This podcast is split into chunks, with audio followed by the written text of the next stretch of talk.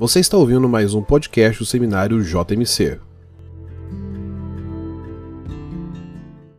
Uma alegria fazer parte desta semana teológica. Eu quero agradecer ao Reverendo Ageu pelo convite como nosso diretor e ah, tenho a incumbência de terminar este, ah, esta semana teológica falando sobre o papel da tradição no protestantismo. Então eu já vou adiantar dizendo que, embora a semana teológica esteja amarrada aos perigos e ao engano do romanismo, e é disso que várias palestras trataram antes, o que eu vou tratar aqui toca nisso, mas não lida só com isso. O que eu pretendo mostrar nessa noite é que nós temos problemas não só é, de ataques externos, mas inclusive de ignorâncias internas.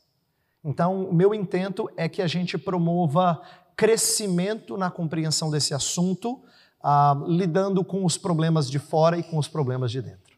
Tá certo? Então, lidar com o papel da tradição no protestantismo envolve tratar primeiro de oposição externa, no caso do catolicismo, mas também de desinteresse interno, no caso do próprio protestantismo. Então vamos começar com a, a oposição externa.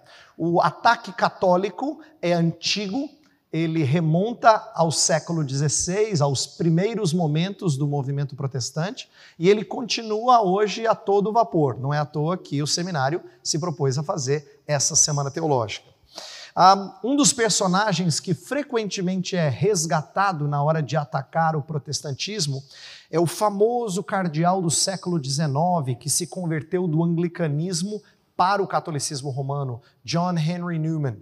Newman foi um homem que acabou se tornando um exemplo do que se deve fazer quando se conhece bem a tradição. John Henry Newman era um estudioso da patrística. A especialidade dele era conhecimento da teologia do século IV. Inclusive, ele tem um livro sobre isso. Mas o livro que se tornou mais famoso, possível, um dos mais famosos, foi um livro sobre o desenvolvimento da doutrina, em que ele solta algumas frases que se tornaram memoráveis e católicos amam citá-las contra os protestantes. Uma delas, ele diz assim, numa delas ele diz: "O cristianismo da história não é o protestantismo. Isto é, como estudioso da história, ele diz que ah, não dá para perceber na história as raízes do protestantismo. Né? Mas a frase ainda mais famosa do que essa primeira que eu citei diz: mergulhar fundo na história é deixar de ser protestante. Como quem diz, se você quer estudar história mesmo, você vai ver que não dá para sustentar o protestantismo. Essas alegações, elas vêm com a ideia de que o cristianismo protestante, ele dispensa a história para criar um cristianismo a partir da Bíblia somente. É isso que diz o John Henry Newman, e é isso o que muita gente ah, acredita no meio católico e usa contra é, o protestantismo. Então, a alegação do catolicismo em geral é que o solo escritura é epistemologicamente inviável. Por quê? Presta atenção, o que eles querem dizer é que, em termos de conhecimento da verdade, o solo escritura não resolve. Porque a alegação deles é que ah, existem muitas interpretações. Como é que a gente pode saber qual a interpretação da escritura está correta e qual é antibíblica? A resposta deles é que a igreja de Roma resolve esse problema. Então, se você confia ah, ah, na igreja de Roma, eh, você tem a solução. É claro que o que não é dito é que você também precisa de um salto de fé para confiar que a igreja de Roma tem a interpretação correta, não é? Mas a alegação é, e ela tem ah, sentido, ela convence muita gente, é de que a escritura não tem condições de dizer você está me lendo erroneamente. A igreja tem. Então, num dos livros famosos que recentemente foi traduzido para o português, não pela escritura somente, editado por um apologista católico chamado Robert Sungenis, eles apelam para essa ideia de que o solo escritura não se sustenta, ele é o caminho para a bagunça. Inclusive, a alegação comum é que a doutrina protestante da escritura, ela abre as portas para o individualismo de pensamento, cada cabeça uma sentença. E aí o que acaba acontecendo é que gera pluralismos e muita confusão. Então, esse é o primeiro pro problema que a gente tem que lidar: né? o ataque de fora, a crítica católica romana. Mas o meu tema hoje, como eu já introduzi, não tem a ver só com o aspecto apologético, isto é, não só com o ataque de fora, tem a ver também com a falta de compreensão dos próprios evangélicos sobre o tema da tradição. Tá? Um, autor muito, é, é, muito perspicaz no meio evangélico, chamado Richard Lintz, ele fala que existem tipos de antitradicionalismos dentro do meio a, protestante. Ele chama um de antitradicionalismo do protestantismo liberal e o outro antitradicionalismo do protestantismo evangélico. Olha que interessante. Duas linhas é, totalmente diferentes, mas as duas carregam um elemento em comum. E eu quero mostrar posteriormente qual é esse elemento comum, tá?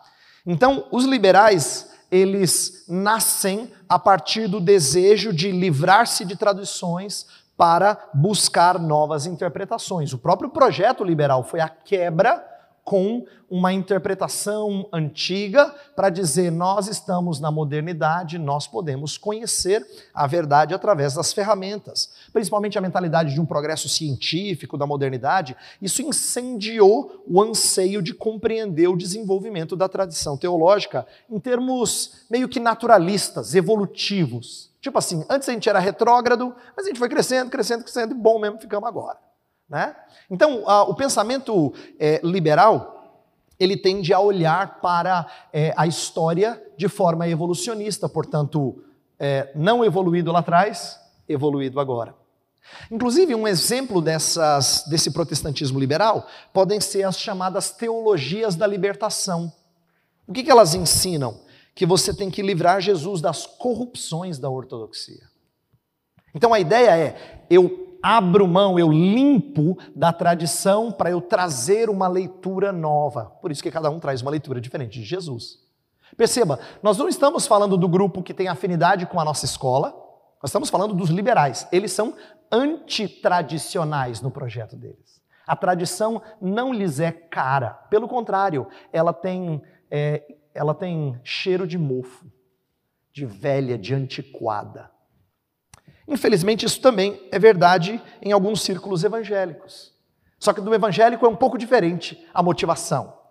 Em meios evangélicos, o desejo é de voltar à igreja primitiva, dar aquele salto de 20 séculos para voltar para a igreja de Atos e sermos aquela igreja de novo. Não é? Esse anseio ah, parece que pula e salta toda a tradição como se ela fosse inválida, só atrapalhasse o nosso entendimento da Escritura. Por isso que em muitos círculos evangélicos você tem que crer em Jesus, à parte dos credos, à parte das confissões, não é? Você tem que ah, estudar a Bíblia e deixar que o Espírito fale através de você. Inclusive, sabe qual é a cara do movimento evangélico antitradicionalista? É, é o estilo de estudo bíblico indutivo. Eu leio um texto, aí eu pergunto para você assim: o que, que esse texto diz para você? Você fala, para mim, professor, para mim significa isso aqui. Eu falo, e para você, Marcos? Para mim significa isso aqui. Ó. Aí eu falo, interessante a sua perspectiva. Interessante também a sua. Quer dizer, tudo é interessante, pode ser até contraditório, mas cada um está lendo de um jeito que o Espírito está falando diferente para cada um. Esse tipo de mentalidade é de quem não olha para uma autoridade para entender o texto, e sim deixa que ah, o espírito fale livremente. Há um espírito bem antitradicionalista aí, não é? E essa, essa mentalidade que é comum em meios para-eclesiásticos, que é uma teologia à parte da comunidade, isso é um problema sério entre nós. Isto é, é uma piedade que tende a desprezar os clássicos da história da igreja em nome de um espírito que flui e fala comigo. Então, como eu disse, o problema não é só externo, o problema é interno também. A gente tem um antitradicionalismo, ou a gente tem um ataque de fora, mas a gente tem antitradicionalismos no nosso meio. E o que, que o liberalismo e o evangelicalismo têm em comum? Os dois, em certo sentido, são filhos do iluminismo. E o iluminismo é anti-tradição. Ele é anti-mentalidade ah, de comunidade. Não é? Pelo contrário, a razão sozinha dá conta de chegar à compreensão das coisas. Então, o evangélico não falaria que é a razão, ele diria que é o espírito, mas é o espírito falando com o indivíduo. Os dois acabam caindo no mesmo erro. Portanto, nessa palestra que eu estou me propondo a falar sobre o valor da tradição no protestantismo, ah, eu tenho que lidar com esses dois problemas, né? Com o ataque dos católicos dizendo que o sola escritura é impraticável e que então todos precisam da igreja de Roma, e por outro lado, com os antitradicionalismos dos protestantes, que conduzem o protestante de diferentes estirpes para longe da tradição. Então, eu quero nos próximos minutos falar primeiro alguns equívocos, levantar alguns equívocos sobre essas visões, antes de a gente apresentar um caminho melhor. Eu quero começar dizendo o que, que sola escritura não é. Até porque católicos têm uma impressão equivocada quando fazem críticas, e evangélicos também têm uma visão equivocada do que seja sola escritura. Então é importante que a gente primeiro defina o que ela não é, antes da gente falar sobre o papel da tradição. Então, deixa eu começar corrigindo essa visão simplista que é usada pelos católicos, mas que infelizmente é muito comum no nosso meio. Então, a primeira coisa, uh, eu preciso é, inverter a história comum entre muitos evangélicos, principalmente no mês que começa amanhã, quando eles começam a pregar e a dar estudos em que a reforma vai ser celebrada como sendo aquele movimento em que possivelmente resgatou o que a patrística tinha e que a Idade Média corrompeu. Então, qual é a típica história protestante? A patrística tinha muita coisa boa, a Idade Média corrompeu, mas aí a reforma foi lá e resgatou. Maldita Idade Média. Não é? Mas a reforma não, a reforma ela trouxe à tona aquilo que ah, tinha sido perdido. Essa é uma visão muito simplista. Ela, inclusive, é uma leitura equivocada do que era o humanismo. O humanismo não era necessariamente uma volta à patrística, era uma volta ao estudo de fontes antigas por causa do desejo de a, é, é, desenvolver questões linguísticas, né, que haviam sido em parte perdidas. Mas muita gente entende que isso significa uma espécie de, a, de que a Idade Média teria sido mil anos de trevas. Inclusive, nós aprendemos isso. Olha só que interessante, essa é uma, é, é uma terminologia que nós herdamos de uma mentalidade iluminista que diz que esse período é um período de escuridão, é um período é, é terrível, que nós devemos quase que esquecer. Presta atenção, quando você vai estudar a história da igreja, mesmo em nossa escola, ah, gasta-se muito tempo com esses mil anos? O que, que você sabe desses mil anos? Quase nada. A nossa história é assim. Ela costuma ser contada desse jeito. Então, eu quero trazer à tona um livro que é publicado recente, foi publicado recentemente pela uh, editora Modernismo e que pode nos ajudar nessa questão de uh, desviar-nos de equívocos sobre o que é sola escritura. O livro de Michael Allen e Scott Swain, cujo título é Catolicidade Reformada, eles fornecem o um panorama de vários movimentos teológicos de resgate. Hoje em dia tem se tornado mais e mais comum diferentes linhas teológicas dizerem a gente precisa olhar para trás e resgatar boas fontes, resgatar a tradição. E defendem, ah, esses autores defendem uma maneira sensata de resgatar esses recursos do passado cristão em prol de uma catolicidade protestante, mais especificamente uma catolicidade ah, reformada. Os autores, eles não estão apenas seguindo a tendência dos nossos tempos. Diz, ah, todo mundo está achando interessante estudar patrística, vamos estudar patrística também. Né? Eles estão, na verdade, seguindo o modelo dos reformados do passado. Por exemplo, o grande William Perkins, considerado por muitos ah, o pai do puritanismo, um dos livros mais famosos dele é Um Católico Reformado, A Reformed Catholic, 1597. Uma obra em que ele mostrava que a fé dos reformados era uma fé católica, que tinha ligação com a história da igreja. E essa foi a tendência no século XVII. A ortodoxia reformada do século XVII, ela firmou é, essa conexão com a história. Até outros historiadores posteriormente tentaram mostrar essa ideia de que ser reformado é ir mais fundo na verdadeira catolicidade. Portanto, atenção, Sola Escritura não significa um purismo bíblico que fecha os olhos para apropriação gradativa da revelação por meio de uma igreja imperfeita, é verdade, mas que vai aprendendo sobre a Escritura. A ideia é que quando os reformados e os reformadores é, ah, estão desenvolvendo estudos bíblicos, eles estão produzindo tradição. Só que uma tradição que sempre é dirigida pela Escritura. Então, o ponto que eu quero é, é, lembrar a você, primeiramente, é que a, a reforma não foi contrária à tradição do jeito que normalmente é descrita. A reforma produziu tradição. Ou os credos e confissões e os catecismos são o quê? São a nossa tradição, não é? E muitas vezes esses documentos fizeram ligação com credos mais antigos para dizer nós estamos em continuidade com eles. Então a reforma não foi contrária a produzir tradição, mas o ponto mais fundamental, mais nevrálgico aqui, é a gente entender que só a escritura não é sinônima de escritura sozinha. Um dos termos que eu gosto bastante, usado por alguns autores, é a ideia de nuda scriptura. A escritura sem ser revestida, como se fosse de fato nua, isto é, sem ser assistida por leituras e auxílios da igreja na investigação dela. Ah, essa ideia de que a gente lê a escritura sem auxílio de ninguém ah, de acordo com esses autores que eu mencionei, o Michael Allen e Scott Swain, é um filho bastardo amamentado no seio do racionalismo e individualismo modernos. Olha que legal a sacada deles. Eu vou repetir com outras palavras.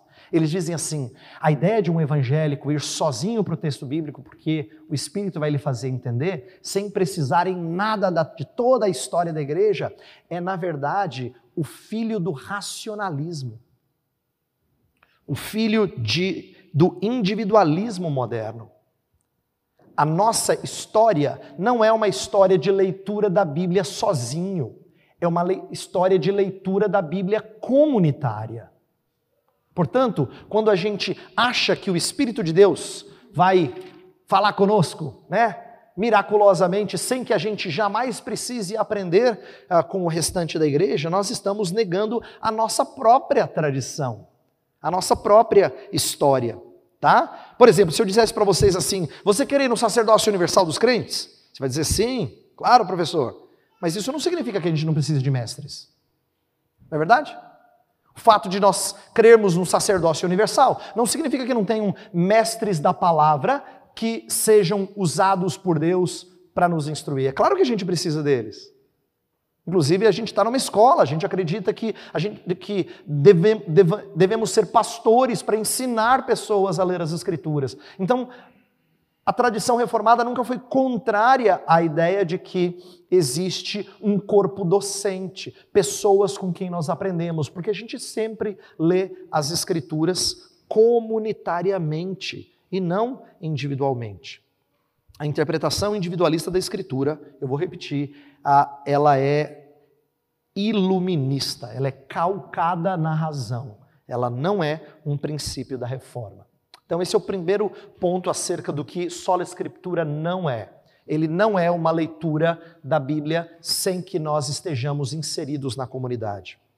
Um outro ponto que eu quero lembrar a você, também ensinado por esse livro que eu mencionei, Catolicidade Reformada, da editora Monergismo, é que o Espírito está por trás do ato da igreja de criar tradição. E esse é um ponto que a gente quase nunca pensa. Eu acho que esse é um dos insights mais interessantes desse livro. A ideia é que é o Espírito, não a igreja. Veja a diferença com o catolicismo romano. O Espírito, não a igreja, que é fonte da verdade teológica. E a tradição é a postura da igreja de permanecer no ensino apostólico ao longo do tempo. Então, a Escritura, sim, é a fonte divinamente autoritativa e suficiente da teologia. Eu vou reafirmar isso novamente mais à frente na palestra. Nós falamos da Escritura como sendo a nossa fonte autoritativa e suficiente da teologia. Diferente da teoria, por exemplo, do Vaticano II, que fala de duas fontes da teologia, no caso, Escritura e tradição. Mas a tradição é a recepção da Escritura capacitada pelo Espírito. Isto é, a Escritura é o fundamento e a obra iluminadora do Espírito, renovando nossas mentes, permite à igreja construir tradição em cima da Escritura. O que eu quero colocar aqui como segundo ponto, e isso é muito interessante, eu acho que isso aqui vale nossa reflexão, é que frequentemente nós oramos pedindo iluminação na hora de pregar. E nós confiamos que Deus vai dar iluminação ao indivíduo. Por que, que a gente não crê, então, que o Espírito teria iluminado a igreja ao longo dos séculos? Então, iluminação não é um ato apenas individual. Na verdade, eu, dir, eu, deveria dizer, muito mais é verdadeiro que o Espírito iluminou mestres do passado do que você confiar só no seu taco, na sua receptividade é, da iluminação do Espírito. Então, esse é um outro insight importante desse livro e eu acho que a gente deve aprender com ele. A ideia de que nós devemos confiar que o Espírito de Deus conduziu a sua igreja ao longo dos séculos para que coletivamente compreenda ainda melhor a Escritura do que um indivíduo. Vamos pensar na atividade regular é, de vocês enquanto alunos, ou quando você vai preparar um estudo bíblico, uma aula, um sermão. O que você está fazendo quando você lê um livro, estuda um recurso, é confiar na direção do Espírito na vida daquele especialista para ajudar você a entender o texto sagrado. A gente sempre se apega a uma leitura comunitária. Quando a gente faz o nosso trabalho direitinho, tá? Quando você não faz relaxadamente, de última hora. Quando você faz o trabalho direitinho, você está confiando na direção do Espírito de Deus de conduzir. Agora, essa direção é infalível? Não, é por isso que a gente compara fonte com fonte. É por isso que às vezes se diz assim, hum, aqui eu acho que ele perdeu. aqui acho que ele, esses outros aqui, eles me convenceram de que esse cara está errado. Porque a tradição não é infalível, mas nós confiamos nela para nos ajudar a ler as Escrituras. É por isso que a gente tem apoio de livros de estudiosos, de mestres na nossa própria história na igreja. É assim que nós cremos que devemos ler é, as Escrituras. Então, atenção para eu fechar essa sessão e ir para a próxima. Sola Escritura não é um purismo bíblico de ler a Bíblia individualmente à parte da igreja enquanto corpo. Nós sempre temos que lembrar que a tradição reformada é uma leitura comunitária das Escrituras. É por isso que Reverendo Ageu pode me ajudar a enxergar é, equívocos e vice-versa, porque a gente junto aprende a ler as Escrituras, tá? E não sozinho, como se fôssemos infalíveis. Um, Agora, eu gostaria de levantar uma pergunta importante que eu acho que eu devo responder aqui nessa palestra. É que, já que eu estou defendendo que tradição tem valor para nós, então talvez você pergunte assim, mas tem valor para nós? O católico romano diz que tem valor para ele, então do que tradição que o senhor está falando? Qual tipo de tradição que o senhor está falando?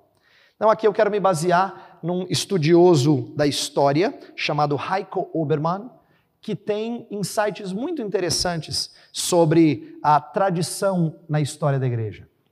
Obermann tem um, um artigo muito famoso no qual ele distingue entre dois tipos de tradição ao longo da patrística e da Idade Média, que ele chama de tradição 1 e tradição 2. É apenas para ilustrar dois tipos diferentes, né? Então, a, a, ideia aqui é de que são diferentes articulações da tradição desde a patrística, para compreender o que é que aconteceu na Idade Média e o que é que os reformadores fizeram em relação aos romanistas, tá? Reformadores apontavam para tradições humanas ou eclesiásticas como acréscimos e distorções do evangelho preservado nas sagradas escrituras, diz o Obermann. Representantes da Contra-Reforma, que é a reforma católica, acusavam os reformadores de uma interpretação arbitrária das, escritura, das escrituras e de uma quebra com a tradição da igreja.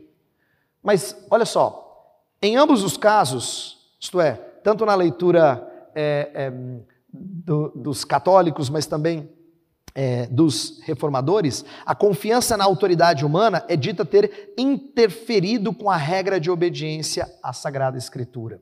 Isto é, tanto no desvio, melhor dizendo, o desvio que aconteceu na Idade Média, como no ataque que fizeram ah, contra os reformadores, a ideia é que a é, confiança na autoridade humana interferiu com a regra é, de obediência à Sagrada Escritura. Então, a tese do, desse artigo do Heiko Obermann é de que a não é escritura versus tradição. É isso que é importante. Para não deixar que o catolicismo jogue contra a gente a impressão de que nós somos totalmente contrários à tradição. É parecido com ciência e religião. É a mesma coisa. A disputa não é entre ciência e religião, entre tipos diferentes de fé praticando ciência. É a mesma coisa com tradição. A questão não é escritura versus tradição, mas é um embate entre dois conceitos diferentes de tradição. É disso que é isso que estava acontecendo na época da reforma. O primeiro conceito de tradição enxerga a escritura, que é tradição 1, que ele diz, enxerga a escritura como único padrão, como a verdade revelada, e defende que a escritura só pode ser compreendido dentro da igreja. Essa era a posição que os reformadores aceitaram. A escritura só pode ser compreendida dentro da igreja, à luz dos insights que o Espírito de Deus levantou ao longo dos séculos dentro da igreja. O segundo conceito, que é o tradição 2, amplia o sentido de tradição por assumir que os apóstolos não escreveram toda a revelação. Então, era necessário uma tradição oral que complementasse as escrituras como segunda fonte de revelação. Então, a, o que o Obermann está dizendo é que já na patrística você vê evidências de um lado e de outro lado. Você vê alguns autores que falam de tradição, mas com isso eles estão querendo dizer ler as escrituras dentro da comunidade. Os reformadores diriam: Amém para isso. E um outro grupo falando da necessidade de tradição oral complementar aquilo que não foi dito pelos apóstolos, como um acréscimo vindo diretamente de Deus. E é isso que os reformadores rejeitaram, porque eles sabiam que isso era porta aberta para desvios e corrupções. Então, a tradição 2 tem sustentado é, que o cânon é criação da igreja, enquanto tradição 1, que é a posição dos reformadores, fala em termos de recepção do cânon ah, pela igreja. Em outras palavras, falando de uma maneira diferente, ah, para os católicos, quem faz o cânon é a igreja. Para os protestantes, o cânon não é feito, ele é apenas reconhecido pela igreja. Então, tradição 2 acaba operando com um cânon aberto. Aberto por quê? Porque existe um fluir da revelação na tradição. Continua vindo revelação. Olha só que coisa irônica, a gente não está acostumado a pensar assim, mas quando carismáticos acreditam que revelação continua a acontecer, há mais semelhança com o catolicismo do que normalmente se dá o devido crédito. Por quê? Porque continua vindo revelação quando você não tem um cânon fechado. Então, a, a posição é, é, católica romana, ela é distinta, mas não é que ela aceite tradição e nós não aceitemos tradição. Inclusive, no final desse artigo, o Obermann, ele fala sobre como, a partir do Vaticano II, na verdade, um pouco antes até, parecia estar criando uma espécie de terceiro tipo de tradição. E ele explica o que é isso. Ele fala que é a ideia de que a o, o, o magistrado precisa definir o que é verdadeiro. Isto é, a ideia é que a igreja, o magistrado, ela tem que ler as decisões doutrinárias ah, ah, e interpretar tanto escritura quanto tradição. Ah, o que o Obermann diz é assim: ó, antigamente, a igreja romana ela acreditava no magistrado como? O magistrado é aquele que assegura tanto a Bíblia como a tradição. Agora é diferente. Ele começou a interpretar para trazer à tona coisas que nem a tradição sustenta. Tradição aqui eu estou falando ao longo dos séculos. Exemplo disso são os dogmas mariológicos do século XIX e XX. Você não tem isso em sustentação histórica. Então, o que acaba acontecendo é que a, agora o magistrado não mais segura ou, ou sustenta o depósito da fé, ele é criador de novas tradições. Isso acaba sendo, mostrando que o ofício docente da igreja é a norma que preserva e interpreta as fontes. Ah, uma das acusações que ah, os reformadores sofreram desde a época é, é, do século XVI, isso continua sendo verdadeiro, é que a igreja protestante não era católica. Por quê? Porque quando eles começaram, era um grupo pequeno, é lógico, e aí a, a igreja romana disse assim: vocês não têm expressão universal. Vocês não têm expressão universal. Vocês são um corpo faccioso, uma anomalia. A igreja verdadeira ela é una, santa, católica e apostólica. Está no, no credo isso. Então, eles apelavam para esse argumento para dizer que a igreja, o, o grupo protestante que estava nascendo, não tinha catolicidade eclesiástica. É lógico que os protestantes não estavam espalhados por toda a geografia da cristandade na época, eles estavam começando a surgir, estava aparecendo gente aqui a colar, a desejoso de entender isso. Uh, mas eles não tinham essa, esse lastro uh, geográfico como um, era, né, estavam usando contra eles esse argumento. Então, olha só o que curioso o que os reformadores aprenderam a fazer. Eles aprenderam a defender a catolicidade de outra forma, inclusive resgatando uma distinção de Tomás de Aquino. Tomás de Aquino já dizia na Idade Média que catolicidade tem uma, é, tem uma tripla expressão. Existe uma catolicidade geográfica, quando a gente fala que está espalhada ao redor do mundo, esse é o sentido dela ser universal. Mas existe também uma catolicidade antropológica, isto é, que transcende barreiras ah, é, é, de, de culturas então ela atinge outros povos, ela não é só feita de gente de um povo, de um lugar do mundo, mas aquela que os reformadores foram mais perspicazes é mostrar que existe uma catolicidade cronológica. Essa é a terceira distinção de Tomás de Aquino. A ideia de que, ainda que não tenha muita gente aqui que defenda o que eu defendo, tem gente ao longo da história. E é por isso que para os reformadores também era importante ler a história e perceber isso ao longo da história. Não significa que eles liam a história dizendo que a história era autoritativa sobre o que eles criam. Eles sabiam que eles tinham que discernir verdade do erro ao longo da história, como tinham que discernir no presente verdade do erro, sempre à luz das escrituras. Mas o ponto é, a igreja não deixou de existir.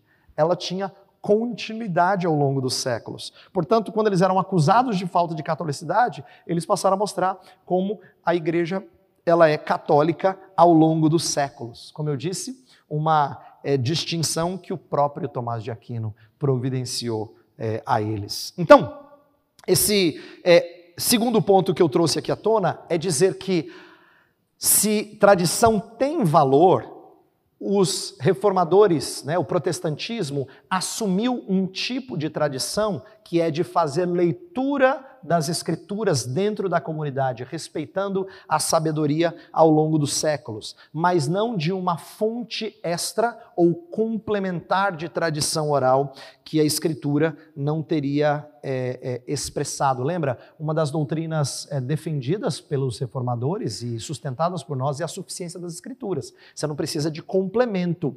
Significa que a, ela fala tudo sobre tudo? Não, não é isso que a suficiência das escrituras diz. Ela não intenta ser um livro de física. Ela não tem o propósito de trazer toda uma filosofia educacional. Ela não é um livro de ciência e nem de outras coisas que o, a revelação geral nos ensina, tá? Mas, no entanto, ela é suficiente para mostrar o caminho de salvação, para nos revelar tudo aquilo que Deus quer que nós saibamos para vivermos uma vida santa e agradável a Ele. Então, essa suficiência das Escrituras significa que os reformadores não criam que a tradição era complementar na, naquilo que a Escritura era, ah, era incompleta, mas ela era o espírito de, de leitura, é como se fossem as lentes pelas quais nós lemos a Escritura. Por falar em lentes, eu quero mostrar qual é o valor da tradição. Esse é o meu terceiro e último ponto dessa palestra antes da gente chegar a uma conclusão. Isto é, primeiro eu falei sobre o que, que sola escritura não é. Depois eu falei sobre um, a gente aprender a distinguir o tipo de tradição. Mas, por último, eu quero falar do valor da tradição, já que esse ah, o papel da tradição no protestantismo é o tópico da minha palestra. Então, primeiramente, eu quero lembrar que a, a tradição ela funciona é, em primeiro lugar, existem diferentes propósitos, mas em primeiro lugar, como testemunho. A Escritura faz isso. A Escritura, quando ela quer mostrar que você não está sozinho na corrida, na carreira que lhe foi proposta, ela fala da nuvem de testemunhas. É assim que argumenta Hebreus 11 e até o início de Hebreus 12. Você faz parte da nuvem de testemunhas. Veja, a ideia é que a tradição funciona como essa nuvem de testemunhas. Crer numa continuidade de fé é prova de que você caminha junto com essa comunidade que transcende tempos. Imagina que legal a gente pensar que nós fazemos parte da mesma igreja e estamos unidos àqueles que faleceram há 300, 400, 500 anos, mas que criam nas mesmas verdades que nós. Então, é importante que a gente, primeiramente, reconheça que a tradição funciona para nós como testemunho e revigora a nossa fé ao percebermos que Deus nunca deixou a sua igreja sem testemunho da verdade. É verdade que em alguns momentos com maior clareza, em outros momentos com menor clareza, mas antes que você pense que houve tempo ruim em tudo e tempo bom em tudo, é bom que eu quebre com essa idolatria, tá? Você tem na patrística, por exemplo, um desenvolvimento de doutrinas trinitárias e cristológicas que é espetacular e que não foi superado. Tanto é que a nossa fé continua reafirmando o que Nicéia diz, o que Calcedônia diz. Nós temos na Idade Média um desenvolvimento de sistemas teológicos quase que insuperável. Na verdade, a reforma só fez o que fez porque já havia uma cultura de sistematizar as escrituras que até a Idade Média não tinha acontecido. Então, essa é uma grande contribuição do escolasticismo medieval para aquilo que nós temos hoje. E a reforma fez o mesmo, mas antes que você diga, mas a reforma arrebentou, né, pastor? A reforma foi demais, assim. Né? De 1 a 10, 11. Um, não é verdade que tudo que ela disse foi uh, completo. Quer ver um exemplo interessante? E agora eu falo aos meus alunos de teologia sistemática, que são mais maduros e entendem do que eu vou falar agora, que estão no final do curso. É que quando a gente estuda, por exemplo, a área de escatologia, pouco se tira daquela época dos séculos 16 e 17. Essa é uma área que teve muito mais desenvolvimento recente. Não existem grandes insights no tempo da reforma. Eu estou dando esse exemplo para mostrar a vocês que não é bom que a gente idolatre um período como sendo mais iluminado do que outro. É verdade que Deus às vezes traz mais luz, mas nenhum período é autossuficiente. Nenhum, nem mesmo a reforma tão celebrada é, por nós protestantes. Portanto, o valor da tradição é saber que a gente não pertence só à igreja que começou há 500 e poucos anos atrás, mas a uma igreja que já tem há milênios de história. Uma outra coisa, eu quero mostrar agora a própria Escritura. Se você tem a Escritura, eu quero que você abra comigo em alguns textos para mostrar como é que a Escritura fala do valor da tradição. Primeiro, mostrar que existe uma, uma linguagem negativa antes de falar do positivo. Isto é, leia, veja comigo Marcos capítulo 7. Esse é o famoso texto em que Jesus vai dizer que a tradição dos homens corrompe. Jesus está naquele momento sendo questionado, ele e os seus discípulos, né, de não ter a devida pureza, como era esperado ah, dos legalistas de plantão. E aí Jesus vai dizer assim, versículo 8: negligenciando o mandamento de Deus, guardais a tradição dos homens. E disse-lhes ainda: jeitosamente rejeitais o preceito de Deus, para guardardes a vossa própria tradição. Então, a linguagem de tradição aqui é uma linguagem negativa, de que tradição significa um acréscimo a uma é, verdade bíblica que acaba corrompendo. É, lembra, Jesus estava falando aqui dessa ideia, e, ele vai dar um exemplo aqui de que é, do, do homem que deu o dinheiro para a igreja e não ajuda os seus pais necessitados, Corban, né? Ele vai dar esse exemplo para falar assim: olha só, vocês criam regras que tornam com que aquilo que é piedoso e verdadeiro e bíblico seja distorcido. Essa é uma boa lição, não só para a gente pensar em catolicismo, mas pensar nas nossas próprias tradições, em como elas às vezes ofuscam a nossa visão, elas ofuscam a nossa visão com respeito àquilo que é saudável, piedoso, genuíno, bíblico. Tradições fazem isso. Elas às vezes dão para a gente um senso de segurança, de estabilidade que a gente não quer mudar. E porque a gente não quer mudar, nós às vezes ficamos cegos a algumas das nossas próprias é, é, interpretações equivocadas. Então, existe um uso negativo de tradição na Escritura, mas existe um uso positivo. Veja que legal é, a maneira como Paulo fala disso em 2 Tessalonicenses 3,6. Esse é um texto precioso.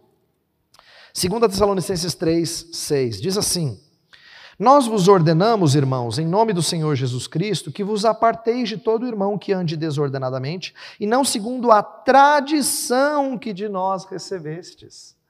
Paulo chama o ensino dele de tradição. Você vai dizer, ah, mas é Bíblia, né, pastor? Porque escreveu para os Tessalonicenses e tal. Sim, mas você vai lembrar que muito do que Paulo ensinou para essas igrejas não foi registrado para futuras gerações. A gente sabe, por exemplo, na correspondência dele para a igreja de Corinto, que ele fala de outras cartas que nós não temos. Então é fato que ele disse para eles mais do que aquilo que foi registrado. O ponto é, Paulo está ensinando assim: ó, lembra do meu ensino? Guarde. Aquilo que eu passei para vocês, a ideia de tradição, vai guiar vocês para que vocês não sejam enganados. Então, existe uma maneira negativa e uma maneira positiva. Então, esse primeiro insight é importante para que a gente nem idolatre e nem negligencie tradição. A Escritura consegue usá-la de forma positiva e de forma negativa. Segunda coisa é que tradição na Escritura tem a ver com aquilo que eu tenho que transmitir às gerações. Lembra? O que ouvimos e aprendemos, o que nos contaram nossos pais, não encobriremos a seus filhos, contaremos à vindoura geração os louvores do Senhor, o seu poder, as maravilhas que ele fez. Salmo 78 é a ideia de você passar adiante, isso é transmitir tradição. Mesma coisa, Paulo fala para Timóteo, ah, na segunda epístola, no capítulo 2, que ele fala assim: Timóteo, procure homens idôneos, transmite a homens fiéis e também idôneos, para instruir a outros. Olha que corrente de tradição. Paulo não está falando assim, ó, ensina a escritura e eles vão produzir nova escritura e o outro. Claro que não. Ele está falando de um ensino que é transmitido. A verdade inspirada pelo Espírito, a escritura é aquilo que estava sendo proferido, mas Timóteo tem que pegar isto, passar para outros, para que eles também instruam outros. Isso é tradição. Isso é transmissão às outras gerações. Então, o segundo ponto que a Escritura nos ensina acerca de tradição é que faz parte da igreja, por causa da história que Deus criou, transmitir a outros. E uma boa transmissão é, é, significa a manutenção de uma boa tradição. Quando ela não é passada, a gente vê caos. É o caso, por exemplo, da história de juízes, que diz que levantou-se uma geração que não viu as coisas que o Senhor havia feito ao sair do Egito e caminhar pelo deserto. Quando a tradição não é devidamente passada, e olha só como tradição é importante para o judeu. Lembra que quando um grande feito era realizado, eles construíam um monumento e diziam assim: esse monumento é para quando seus filhos perguntarem para você: o que, que é isso, papai? Ah, meu filho, isso aqui foi quando a gente atravessou o Rio Jordão, a pés secos. A ideia era tradição transmitir às outras gerações. E quando essa transmissão não era feita, uma geração naufragava.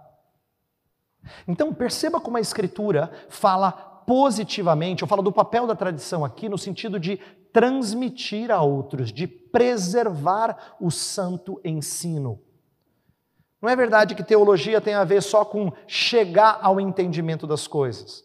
Isso é apenas parte do exercício teológico. O mais comum para você que será pastor, caro seminarista, é transmitir à próxima geração. Esse é o papel mais comum de tradição, do qual você fará parte. Transmitir às outras gerações. Um outro aspecto que é presente em vários textos, e aqui a gente não vai olhar para textos, eu só quero me referir a eles, é de como a, a Escritura parece conter em certos momentos escritos que possivelmente já existiam, já eram comuns entre os cristãos e que foram incorporados em epístolas. Isso é muito comum nos estudos paulinos, reconhecer que possivelmente trechos de Filipenses, de Colossenses, de 1 Timóteo fossem cânticos ou tradições já existentes no povo de Deus e que Paulo diz exatamente e aí insere na sua carta como ensino. Um bom exemplo disso é 1 Timóteo 3,16, que é, um, inclusive, escrita como se fosse uma canção, uma poesia, né? Aquele que foi manifestado na carne, foi justificado em espírito, contemplado por anjos, pregado entre os gentios, crido no mundo, recebido na glória. A maneira como é, esse texto é construído e é colocado como poesia, que dá a impressão de que algo talvez já existisse, que Paulo estivesse incorporando. Então, essa teoria, é verdade, é uma teoria, não é, não é algo é, provado, mostra que Paulo não via problemas. Se de fato foi isso que ele fez, ele não via problemas em incorporar nas suas cartas, no seu ensino formal, aquilo que já era bem estabelecido na igreja. Veja, o próprio Paulo está aceitando tradição, entende? O próprio Paulo está aceitando tradição tradição. E por último, mostrar que ah, quando nós defendemos a confessionalidade, né, a necessidade dos catecismos, das confissões, na leitura das escrituras, a gente está é, falando sobre a importância de ter esses parâmetros. Eu leio de acordo com esses parâmetros. O que são confissões? Eles não são camisa de força que fazem com que a gente sempre leia a escritura de um jeito e não dá para escapar. Essa é uma visão bastante restritiva, muito pejorativa. É melhor que a gente entenda os catecismos e as confissões como sendo o guarda-rail da estrada, que não permite que você caia no abismo de um lado e não vá para o sentido contrário da estrada no outro. Ele permite que você troque de faixa aqui dentro. É por isso que tem gente que pensa assim, tem gente que pensa assim, tem gente que pensa assim. A Escritura nunca propôs que haveria uniformidade. Na verdade, essa é uma caminhada, o Espírito conduziria o povo de Deus a toda a verdade. Não disse que isso chegaria com um bloco pronto. Então é parte do desenvolvimento da história e da tradição a gente entender as verdades de Deus, mas, mas a gente tem guias aqui, ó, que nos protegem de cair ou de gerar um acidente. Como definir tradição? É, eu não falei é, tanto disso antes, mas eu acho que agora é um bom momento de eu explicar um ponto, que é o seguinte: para alguns protestantes que falam bem de tradição, tradição costuma ser chamado de uma das fontes da teologia. É, alguns protestantes gostam de dizer que a escritura é a fonte principal, mas não é a única fonte.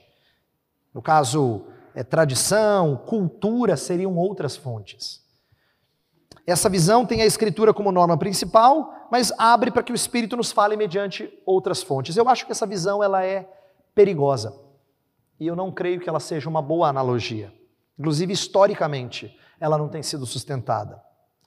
Eu sei que a gente é influenciado por insights do passado, tradição. E que a gente é influenciado por insights do presente, cultura, não tem jeito. A gente lê as escrituras com essa bagagem. Mas esses parâmetros, eles funcionam mais como filtros, dizem os melhores teólogos. Ou, como eu gosto às vezes de usar, como lentes.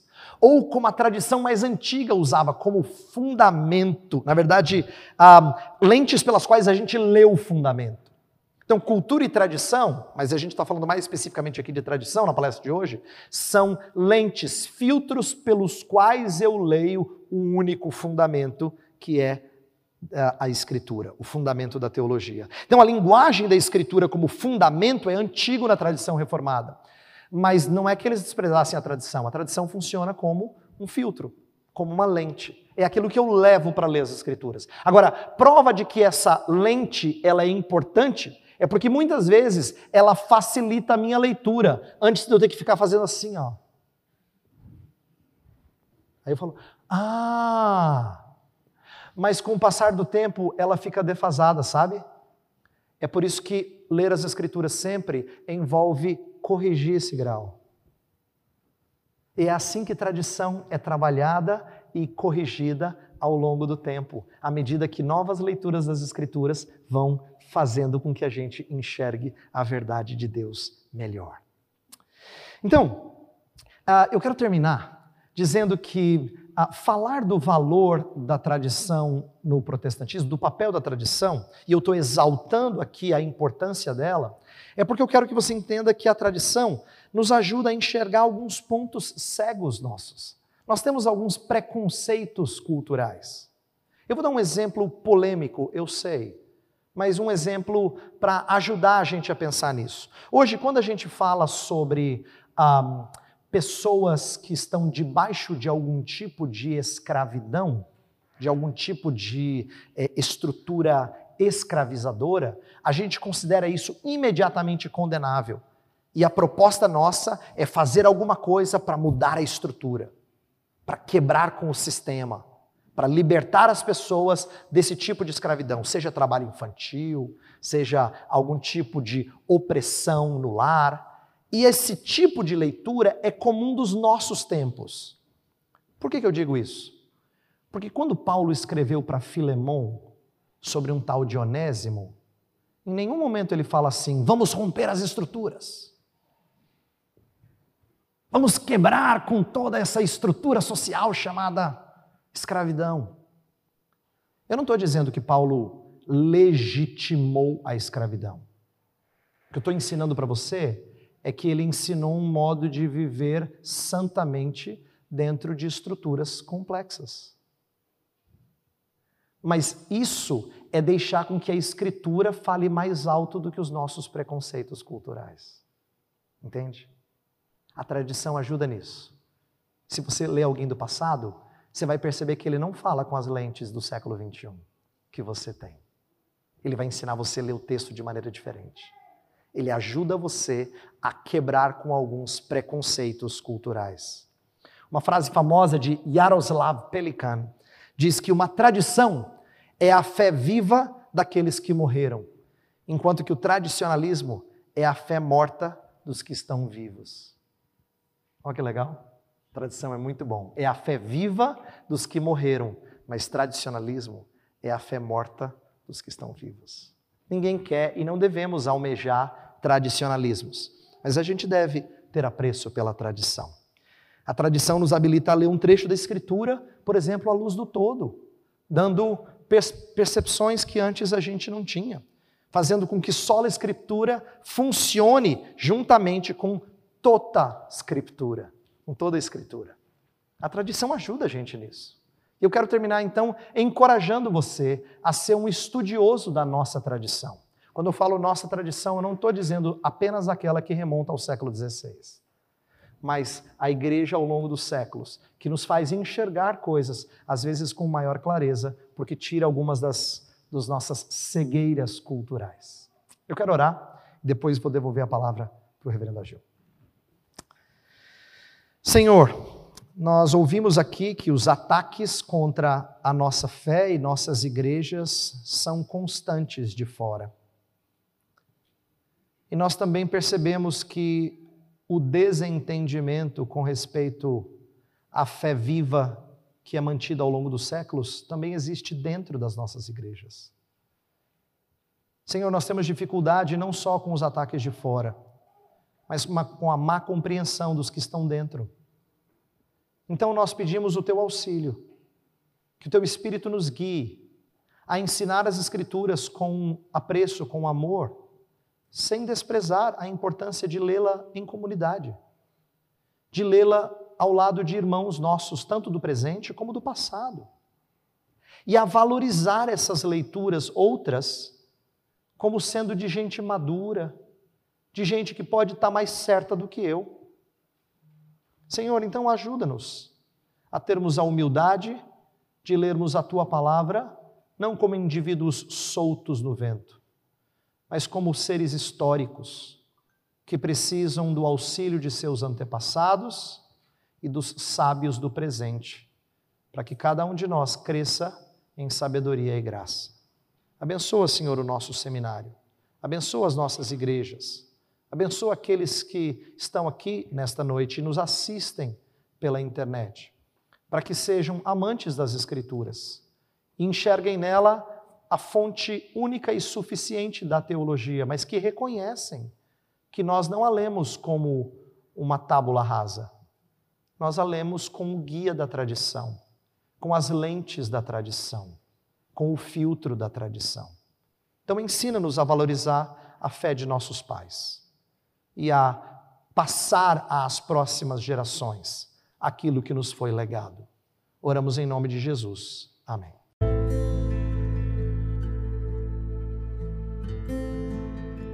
Se você gostou do conteúdo, compartilhe nas redes sociais.